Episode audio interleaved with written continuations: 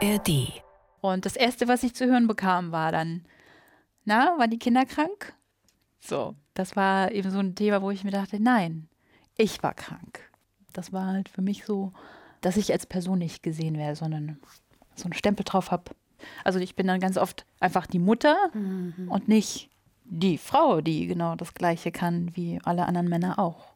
Ja, krass. Also da wird Frau ganz schnell reduziert auf die Rolle der Mutter. Dabei ist Melanie, die ihr gerade hier gehört habt, in erster Linie ein Mensch und Menschen werden auch mal krank. Vielleicht habt ihr sie ja auch wiedererkannt aus unserer ersten Podcast-Staffel. Damals war Melanie die einzige Frau und Chefin in einem ansonsten reinen Männerbetrieb und fühlte sich von Vorurteilen regelrecht umzingelt. Wir haben sie nochmal eingeladen, um zu hören, wie es bei ihr so weitergegangen ist. Also im Job, im Leben und mit dem Alltagsfeminismus. Die Alltagsfeministinnen. Der Podcast für mehr Gleichberechtigung. Von RBB Kultur.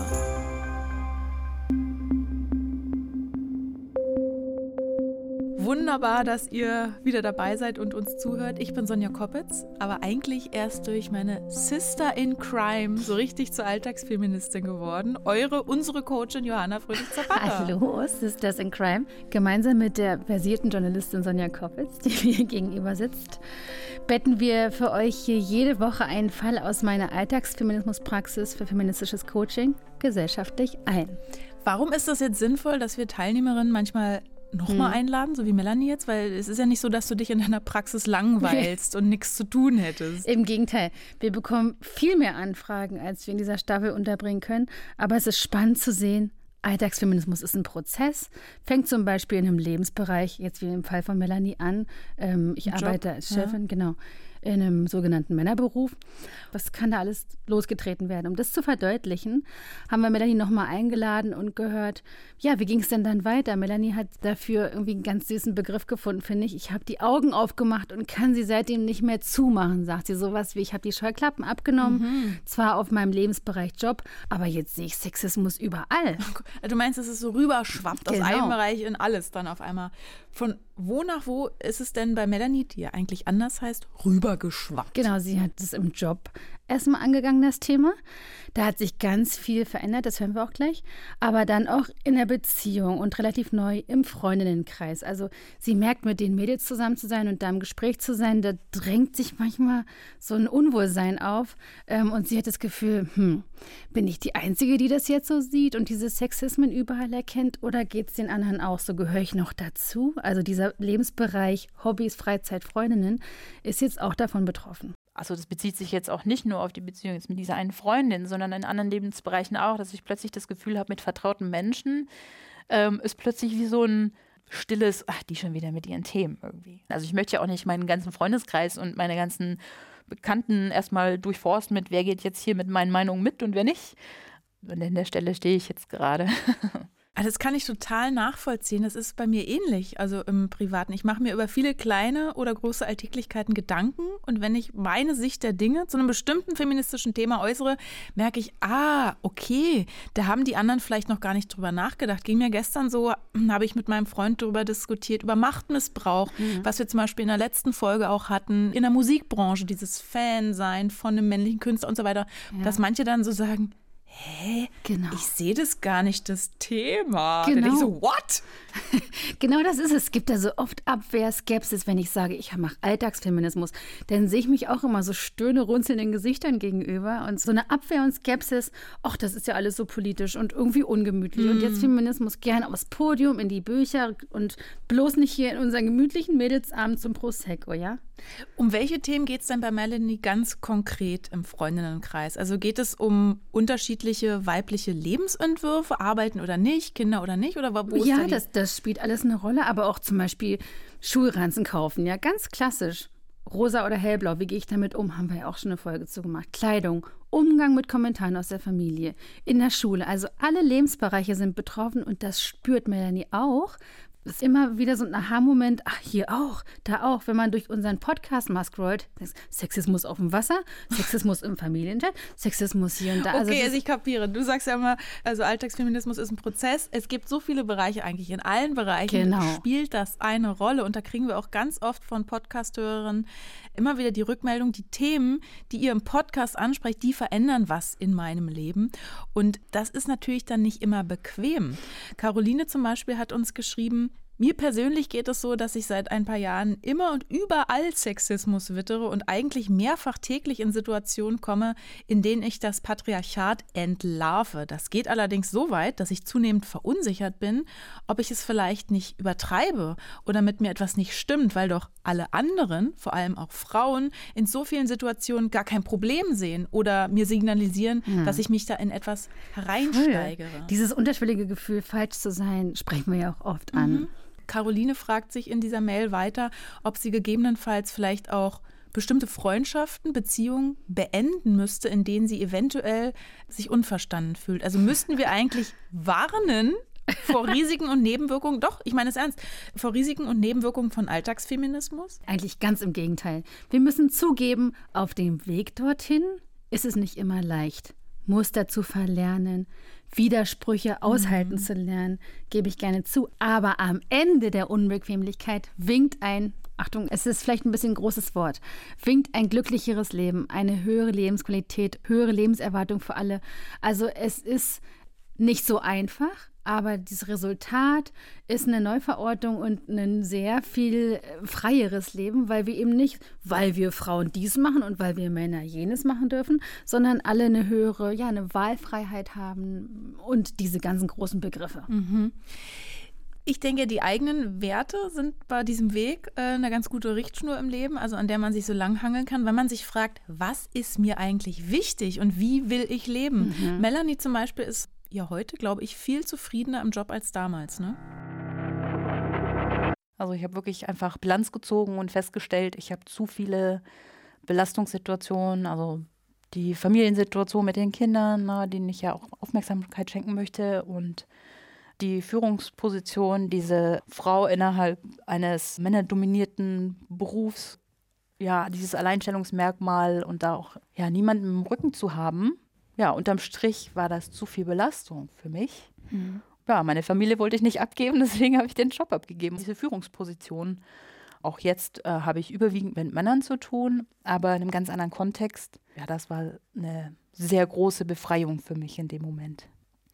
Wie geht es dir aktuell auf Arbeit? Das frage ich jetzt einfach nochmal so, wie so einen, um guten Anschluss zu bekommen, um da gut im Bilde zu stehen? Die, in dem Kontext, in dem ich zu meinen äh, KollegInnen stehe, ähm, hm. der ist so ein anderer geworden, in dem ich voll aufgehe hm. und ich mich auch in dem Kontext traue, Grenzen zu setzen, was ich hm. im meinem alten Job nicht hatte. Ne? Da habe ich immer gedacht, ich muss das alles machen, ich bin Führungskraft. Ich habe mich mhm. immer verantwortlich gefühlt. Und jetzt kann ich sagen, nee, ist nicht meine Verantwortung. Es fällt mir viel leichter auch zu sagen, nicht mein Job, die größte Befreiung überhaupt.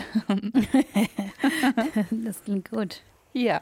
Also ich bin noch lange nicht an dem Punkt, wo ich sage, ich habe den vollen Durchblick. Ich glaube, da werden wir wahrscheinlich auch nie hinkommen, alle, wie wir so sind. Aber ich habe angefangen, das zu sehen. Jetzt bin ich da, dass ich die Augen nicht mehr zumachen kann. Und das ist natürlich sehr spannend, weil das zu neuen Konflikten führt oder zu neuen Herausforderungen, mhm. die ich vorher so nicht hatte. Also Melanie hat den Job gewechselt. Da muss ich kritisch nachfragen, was hat der Mann gemacht? Der hat auch den Job gewechselt. Der hat vorher im Schichtsystem gearbeitet. Die haben sich wirklich auseinandergesetzt. Wie wollen wir leben? Wie viel Fürsorge und Erwerbsarbeit machen wir hier? Also damit Wer sich beide was? mehr ums Kind gleichberechtigt kümmern können, haben sie beide ihren Beruf quasi geändert. Ganz genau. Mhm. Melanie hat ja da ihre Führungsposition an den Nagel mhm. gehängt da habe ich gedacht, ah, ist das nicht so klein beigeben, vielleicht doch auch unfeministisch? Ich frage das, weil wir genau dazu Post von unserer Hörerin Stefanie bekommen haben. Die bezieht sich auf die Folge mit Franzi, die völlig überlastet ähm, war nach dem beruflichen Wiedereinstieg mit Kleinkind. Und sich wünschte, ihre Stundenzahl zu reduzieren. Und Stefanie schreibt dazu, ich muss sagen, das war leider das unfeministischste Coaching, das ihr jemals im Podcast hattet. Der Rat, auf 20 Stunden runterzugehen, um mehr Zeit zu haben, um dann das System zu ändern. Wieso gewinnt die Klientin nicht einen freien Tag in der Woche für sich, in dem beide 30 Stunden arbeiten? Was spricht denn hier dagegen? Es gibt hier keine Patentlösung, sonst ist es wieder unfrei. Also mhm. jetzt ähm, zu entscheiden, gut, das ist der Weg, den wir als Feministin alle gehen sollten. Hm, das ist zu dogmatisch, meinst du? Mhm. Punkt zwei. Selfcare ist super feministisch. Unsere Redakteurin hat vorhin so einen schönen Satz gebracht. Da ging es um Vereinbarkeit und wir haben hier diskutiert, backstage. Und dann hieß es, ähm, ja, dieses sowohl als auch ist oft von allem zu viel, hat sie mhm. gesagt. Das passt ganz gut. Selfcare ist super feministisch und dazu kann auch zählen zu sagen, nee, ich mache weniger von einem dieser Lebensbereiche in diesem Abschnitt meines Lebens. Dazu habe ich mir schon ganz oft den Kopf zerbrochen, auch als feministische Therapeutin, ja. Aber mal knapp zusammengefasst, mein Mantra, ein Zitat von Audre Lorde, sich um sich selbst zu kümmern, ist keine Zügellosigkeit. Es ist Selbsterhaltung und es ist ein Akt der politischen Kriegsführung. Und Punkt 3, Stress, also dieses von allem zu viel, ist die Alltagsfeminismusfalle, weil im Stress spulen wir alle plötzlich das 1950er Jahre Programm ab und greifen auf diese alten Muster zurück.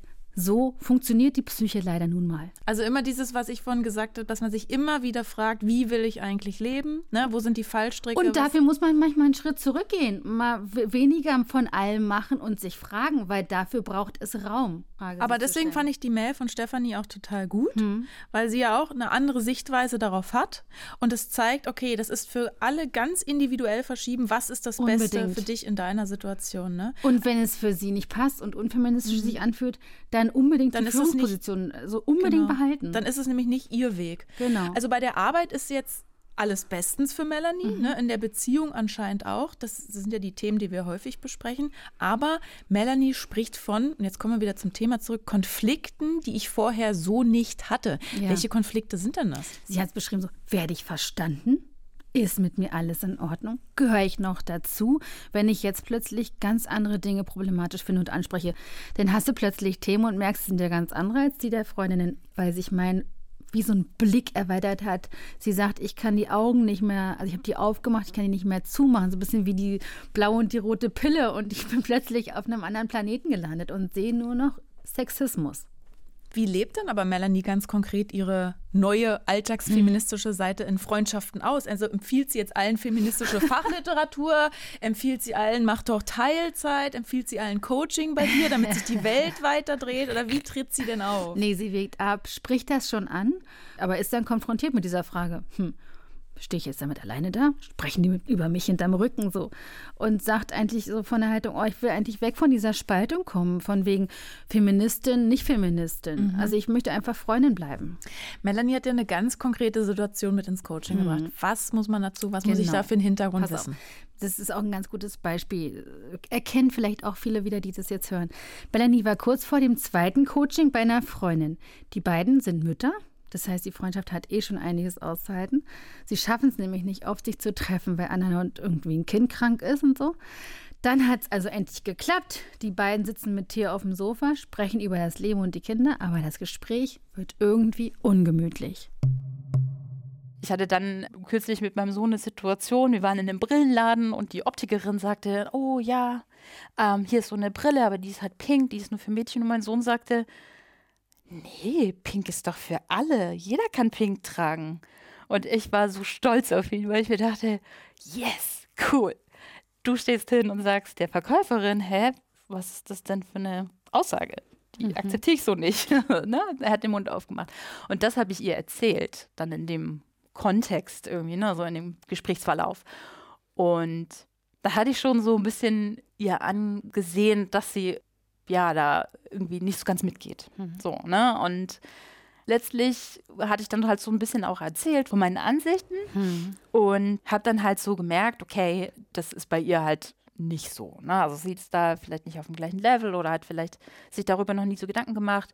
So ganz kann ich es nicht einordnen, aber ich kam mir plötzlich irgendwie in dieser sonst so vertrauten Beziehung irgendwie so ganz komisch vor. Also irgendwie ist da so eine Barriere zwischen uns, oder wie so ein, wie so ein Graben.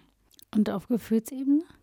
Sag mal, ich habe natürlich auch ein bisschen Angst, dass sich Gräben vergrößern könnten und ich mich von eventuellen Freundschaften, Beziehungen verabschieden muss.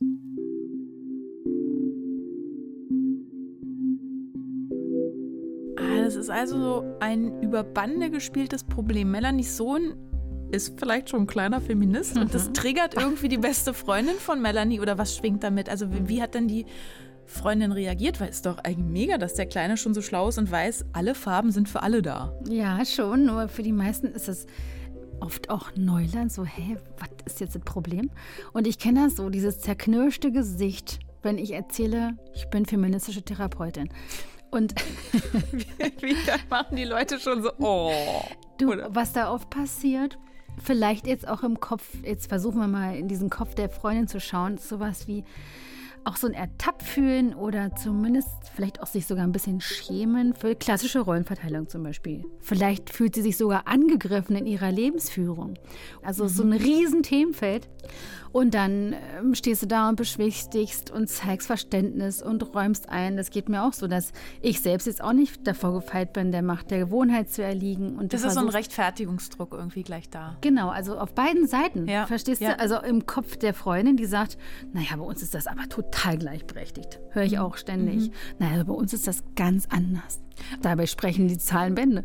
Und dann auf meiner Seite auch, nein, wir machen es ganz versöhnlich. Alltagsfeminismus ist ein fehlerfreundlicher Prozess. Ich stehe auch total dafür, dass es ganz niedrigschwellig und ohne Anklage abholen soll. Aber einfach ist das nicht. Und fest steht ja, das ist so individuell. Deswegen lassen wir über dieses Spannungsfeld sprechen, was wir ja auch haben. BFF, also diesen Kult um Best Friends Forever. Ich sehe da gleich so einen Glitzeraufkleber vor mir auf dem Sticker, um Best Friends Forever. Für mich hat das immer so einen Bibi und Tina Charakter. Also so Friede, Freude, Eierkuchen seit dem Ponyhof, die, unsere Freundschaft. Müssen denn beste Freundinnen immer einer Meinung sein? Müssen wir also alle Schwestern sein und das unhinterfragt uns die ganze Zeit solidarisieren? Nein.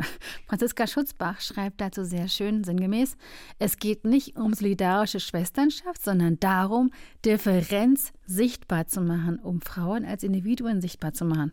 Ja, und sich aufeinander beziehen. Wir sagen ja hier auch oft, wir stehen auf Schultern von Riesinnen. Aber wenn wir das von der Theorie wieder in den Alltag runterbrechen, also Beziehungen verändern sich ja auch laufend. Also ich kenne das mit alten, besten Freundinnen aus der Schule, ja. Äh, wir haben uns in unterschiedliche Richtungen entwickelt. Wir haben ganz andere Lebenswirklichkeiten, ja. Die haben Kinder, ich nicht. Schwupps hat man dann äh, sich auch nicht mehr so viel zu sagen oder eben nur noch wenig Gemeinsamkeiten. Was ich auch nicht schlimm finde, weil Leben ist ja Veränderung, ne? Und dieses Best Friends Forever, Sisterhood, Allyship, bla bla bla, gibt's auf der einen Seite und auf der anderen Seite gibt's dann aber auch wieder so Begriffe wie Zickenkrieg oder Stutenbissigkeit. Wie passt das zusammen? Dazu kriegen wir auch Hörerinnenpost. Total interessant. Ja, was ist denn jetzt mit der Beziehung von Frauen untereinander? Ja. Und es ist so wie so ein genauer Hinspüren. Äh, Frauen stehen in einem Raum zusammen. Ein Mann kommt durch die Tür. Ich reproduziere gerade mal die ganzen Klischees. Und es plötzlich. ist ja ein fehlerfreundlicher Prozess, Johanna. Gut. und dann gehen wir mit gespitzteren Augen vielleicht durch den Raum und stellen fest, oh, das Patriarchat wirkt hier in uns. Ich habe gelernt, gegen eine andere Frau anzutreten, um die Auserwählte zu sein. Das an sich festzustellen. So eine internalisierte, äh, jetzt wieder so ein Fachwort, Misogynie, also eine Frauenfeindlichkeit. Und die entsteht durch unbewusste Übernahme von so einer patriarchalen Abwertung von Frauen selber. Also stell dir vor, ich rede zum Beispiel schlecht über eine andere Frau und stehe dann als Frau besser da, so nach dem Motto, ich bin ganz anders als die anderen Frauen. Weißt du? Also wieso. Und schon bediene ich wieder das Klischee, dass ich eine Frau bin, die möglicherweise auf einen Prinzen wartet, der auf einem weißen Pferd angeritten kommt. Ich habe aber noch 20 Konkurrentinnen neben mir, deswegen fahre ich die Ellbogen raus und schon bin ich da voll drin im System. In der Männerwelt, in der Ja. wir ja nun mal leben, jetzt auch wieder ist furchtbar Klischee, aber zu sehen, okay, wie funktioniert dieses System und wie komme ich ganz proaktiv von dieser Konkurrenz in die Kooperation. Ich mit meinen Freundinnen, mit meinen Kolleginnen, mit anderen Frauen im Raum. Ähm, kopiere ich oder zitiere ich? Inspiriere ich oder klaue ich? Ja. Benenne ich oder, weißt du? Ich hätte nicht erwartet, dass es so kompliziert ist. Ja? Wenn wir jetzt nämlich mal zurück zu Melanie gehen. Ihr geht es ja um die Verbindung zu ihrer Freundin. Melanie hat Feminismus als konkrete Bereicherung für ihr Leben für sich entdeckt, erlebt und möchte das ja nur weitergeben. Weiß aber irgendwie nicht wie. Da gibt es ganz viele Antworten für so viele Fragen oder auch für so viele Themen, wo ich dachte, ich wäre allein damit. Hm. Und ich denke mir immer so, hey, wir sind doch alle Betroffene. Und da, da noch viel mehr Austausch zu haben, das, das würde ich mir wünschen. So wie so ein Feuer, ne? Ja, genau, da sprudelt so die Emotionen hoch. Und ich denke mir, ja, das eigentlich, ich würde so gerne da mehr mich austauschen und habe aber dann das Gefühl, oh je, wenn ich jetzt so viel davon rauslasse. So wie so ein Missionieren. Du hattest so ein Erweckungserlebnis. genau. Das meine ich jetzt nicht auf mich bezogen, aber dieses Thema hin. ne? Ja, gemeinsam, ne? Aber ich mir natürlich schon auch erhoffe, cool, vielleicht auch in meinem Freundinnenkreis auch Mitstretterinnen zu haben, ne? Oder bin ich ganz enthusiastisch und denke mir, okay, wie weit kann ich gehen, ohne halt wieder vor den Kopf zu stoßen? Wie gehst du denn vor? Ja, ich halt schon auch viel zurück momentan noch, weil ich eben selber noch nicht so richtig den Plan habe. wie, soll ich, wie kann ich vorgehen, ne? Wir nehmen dir mal die Sorge, nur für den Moment, dieses Missionieren wollens oder sowas. Was geht da in dir vor? Wir setzen dich jetzt nochmal in dieses Wohnzimmer, in die Couch. Also mich wühlt es gerade auf, weil ich mir denke, okay, warum habe ich es bisher nicht geschafft, mit meiner Freundin darüber zu reden, was in mir vorgeht? Ist da vielleicht ein Graben, den ich mit auch selbst geschaffen habe? Was müsstest du ihr mitteilen? Wovon möchtest du ihr berichten? Also ich würde dir gerne noch mitteilen, dass es nicht immer nur cool ist, ne? weil wenn man erstmal die Brille aufhat, dann kann man sie nicht mehr abziehen. es sind einfach so viele Bereiche, die, die täglich schief laufen und die man dann plötzlich sieht. Das ist auch frustrierend und auch diesen Frust mitzuteilen, dass es halt auch nicht immer cool ist. Als ich das nicht gesehen habe, da war es irgendwie manchmal auch einfacher. Aber eben auch, dass ich zum Beispiel stolz bin auf meinen Sohn, der mich korrigiert, wenn ich ein Buch vorlese und der Polizist vorlese statt die Polizistin, weil da eine Frau abgebildet ist. Da ist also eine Zerrissenheit in Melanie. Also auf der einen Seite ihre Feminismusbegeisterung, dann aber auch dieser, man muss schon sagen, Feminismusfrust. Warum ist es Melanie wichtig, das alles mit ihrer Freundin zu teilen? Ja, weil es ihre neue Haltung ist, ihre Form in der Welt zu sein. Klingt alles ein bisschen groß, aber dieses Feuer, sagt sie, das ist ein Teil von ihr geworden. Sie hat die Scheuklappen abgenommen und möchte zu den anderen hingehen und das sagen, guck mal, du hast die da auch aufsitzen. Nimm die doch ab und wollen wir Gefährtinnen sein? Aber und warum sagt sie das ihrer Freundin nicht einfach? Ja, weil sie Angst hat davor, da als Gehirngewaschene, sage ich jetzt mal platt, sie will keine Feminismusstreberin sein. Es geht ihr auch nicht darum, einen Wettkampf aufzumachen. Ach, schau mal hier, mein Sohn ist Feminist und deiner noch nicht so. Edge. Das ist es nicht. Sie hat aber Sorge, weil das so interpretiert werden könnte. Aber ich meine, darum sollte es ja im Feminismus auch nicht gehen. Lerne ich ja auch immer wieder oder sagen wir auch ganz oft. Also es geht ja nicht um richtig oder falsch. Es geht darum, verschiedene Sichtweisen, verschiedene Standpunkte anzuerkennen und dann gemeinsam eine gerechtere, eine bessere Lösung zu finden. Umgang miteinander. Du sagst ja immer, Alltagsfeministin werden ist ein Prozess. Ja, und jetzt machen wir mal so ein Bild auf.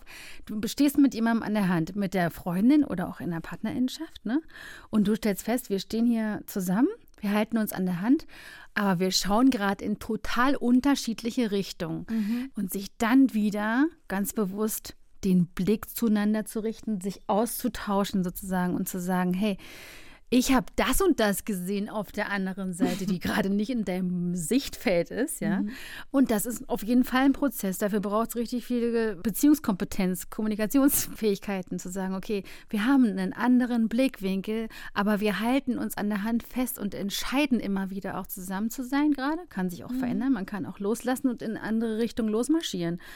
Sie propagieren ja immer dieses Fehlerfreundliche und bereichernde und versöhnliche im Feminismus, auch weil es, ich denke, gar nicht anders möglich ist, diese verschiedenen Sichtweisen auf die Dinge wirklich bereichernd einzubringen. Ja? Und ich glaube, Melanie kann sich ja auch wirklich äh, da reinversetzen, also auch gut in ihre Freundin reinversetzen, weil sie auch die andere Seite kennt. Also sie hatte Frauen in ihrem Umfeld, die sie auf alltagsfeministische Themen gestoßen haben.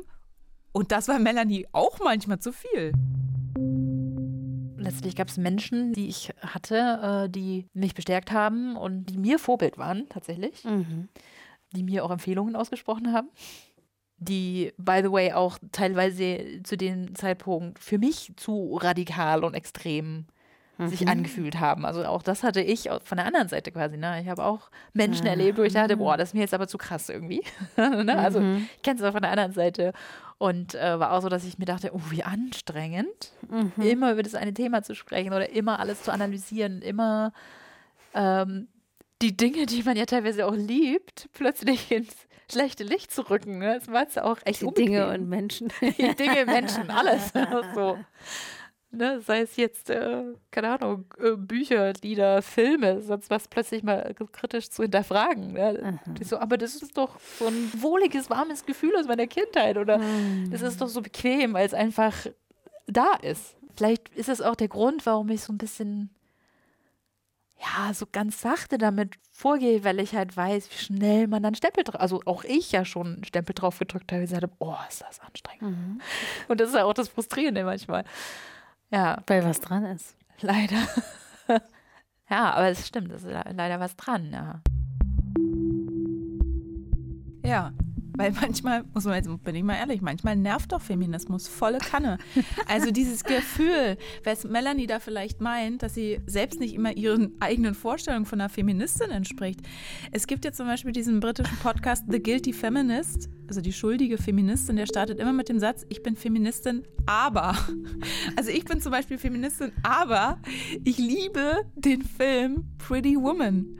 Und da kommt Richard Gere quasi als Prinz, zwar nicht auf dem weißen Pferd, sondern am Ende, ich glaube, mit einer weißen Limousine oder so vorgefahren, um Julia Roberts, die Sexarbeiterin, zu retten.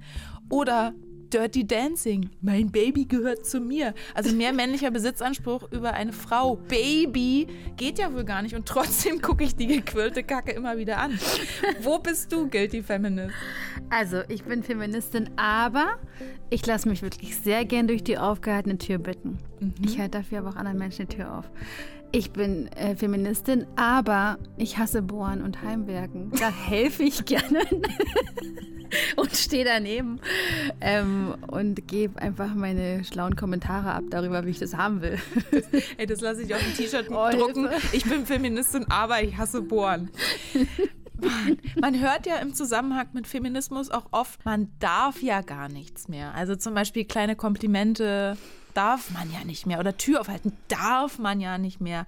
Man darf nicht mehr hinterherpfeifen, nichts zur Figur sagen. Stichwort die Cancel Culture. Stichwort Cancel Culture. Gut, dass du es sagst. Genau davor hat Melanie Angst. Also sie hat Angst, dass ihre Freundinnen denken, oh nee, jetzt kann man überhaupt nichts mehr in ihrer Anwesenheit erzählen oder was, wenn ich jetzt zum Beispiel Dirty Dancing geguckt habe gestern Abend, dann toll. So, und davon wollen wir Alltagsfeministinnen weg. Wir wollen hinter diesen Vorhang schauen. Deswegen machen wir diesen Podcast und sagen, das ist unser Leben. Ich liebe Dirty Dancing. Ich hasse Heimwerken. Und trotzdem, wir arbeiten dran. Wir sind Feministinnen und geben zu und sich sozusagen dieser Widersprüche, die wir leben, bewusst machen und damit an die Öffentlichkeit zu gehen, zu sagen. Und hier ist das Problem. Wäre da vielleicht eine Möglichkeit, die mal die Betonung aufs Positive zu lenken? Gute also nicht Idee. sagen, ich darf nicht mehr, sondern guck mal, wenn ich Feministin bin, ist Was dies darf ich das denn da alles? positiv, alles möglich. Ja, was könnte Appetit auf Alltagsfeminismus machen? Ich sehe gerade so wie so eine Waagschale vor mir. Mhm. Was ist der Zugewinn? Womit könnten wir anlocken? Was hat dich denn gelockt? Was hat dich gecatcht? Was hat dich zupacken lassen? Also der allererste Zugewinn, von dem ich extrem profitiere, ist, dass ich mittlerweile weiß, dass es nicht mein persönliches Problem ist. Dass ich nicht die Einzige bin, die dieses Problem hat. Und dass es nicht allein meine Schuld ist. Wenn ich nur genug mich äh, bemühe und mich anstrenge, ganz alleine, dass ich dann da rauskomme. Und dass ich mich mittlerweile auch klar abgrenzen kann, zu sagen, okay, es ist wie es ist, es ist belastend, es ist nicht, nicht cool, aber es ist nicht meine Schuld. Das ist schon mal eine totale Erleichterung. Oh, das macht doch richtig Appetit. Ich finde schon.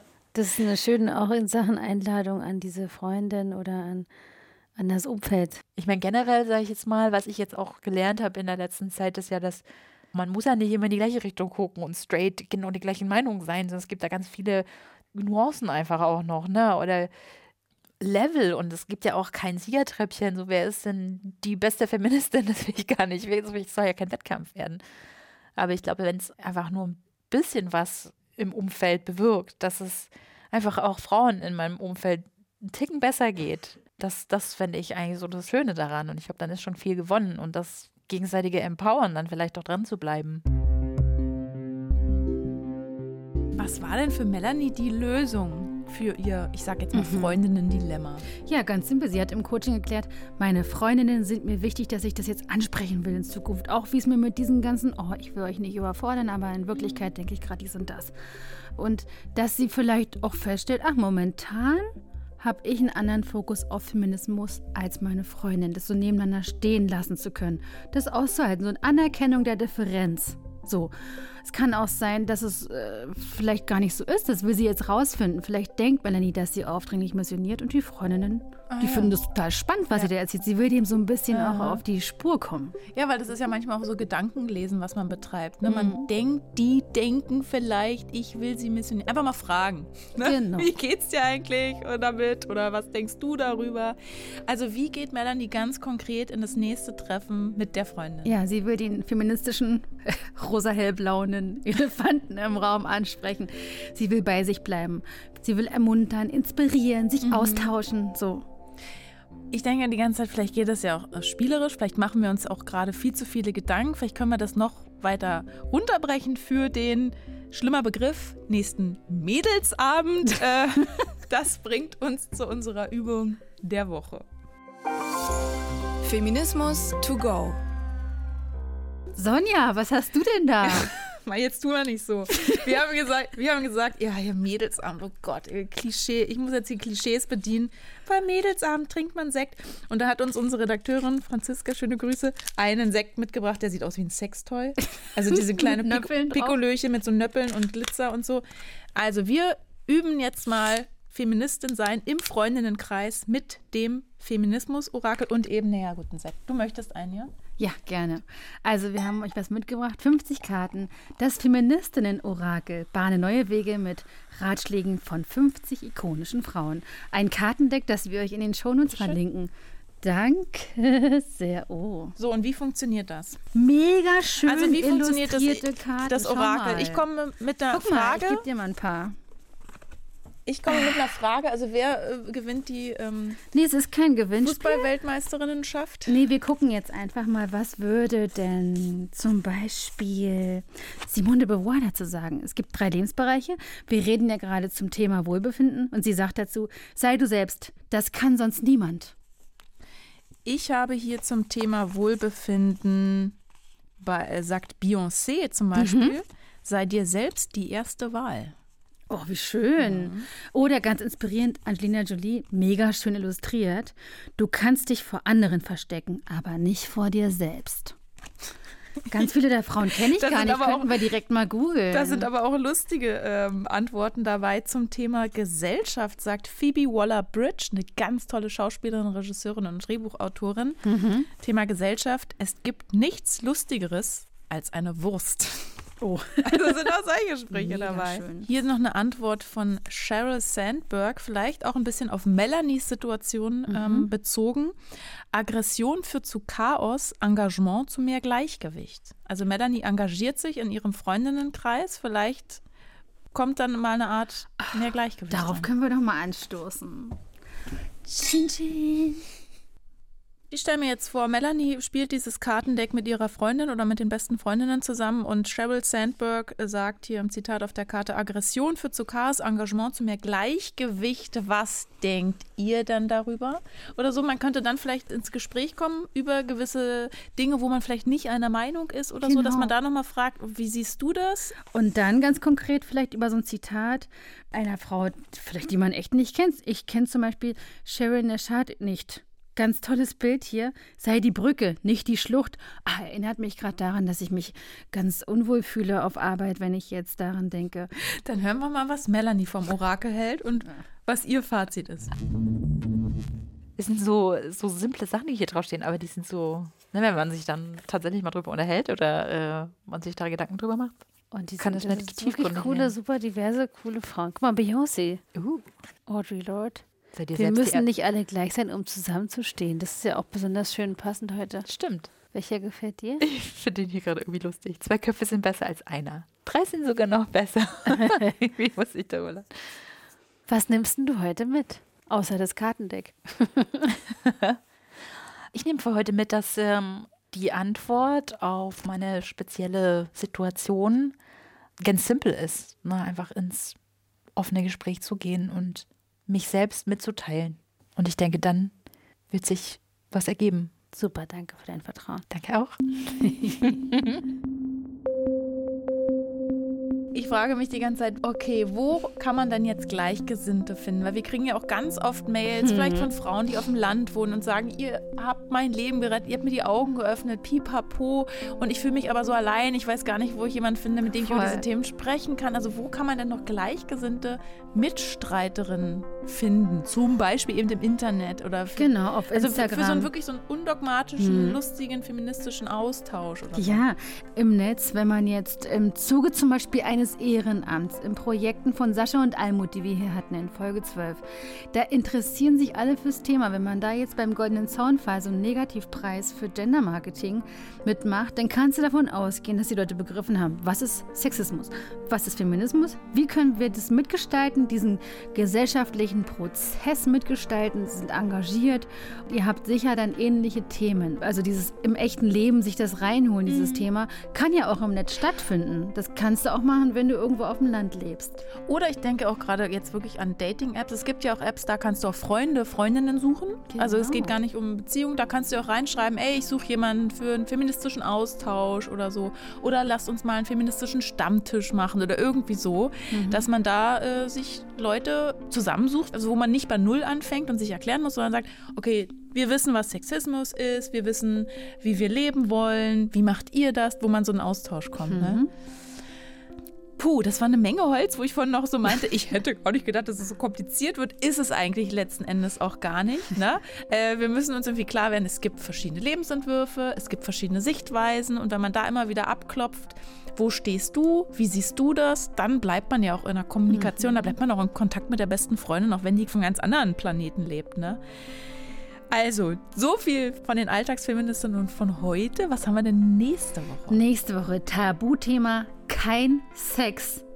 Alex war im Coaching, sie lebt mit ihrem Partner in einer langjährigen Beziehung. Die haben ein Schulkind und ungefähr genauso lange kein Sex mehr, obwohl sie gerne würden. Ja gut, und was hat das jetzt mit Feminismus zu tun? Wir sind ja kein Sex-Podcast. Ja, es geht um Lust, um ungleich verteilte Sorge und Hausarbeit, um wie das zusammenspielt, aber auch um dieses Tabuthema. Also müssen Paare, müssen PartnerInnen denn die ganze Zeit vögeln? Und natürlich ganz klar bin ich als Frau dafür zuständig, dass mein Partner seine ja, Triebabfuhr bei mir hat. Ja, also- Triebabfuhr, das habe ich ja noch nie gehört, dass er kommt oder was? Also ja, bin ich denn für die sexuelle Befriedigung meines Partners Ah. zuständig?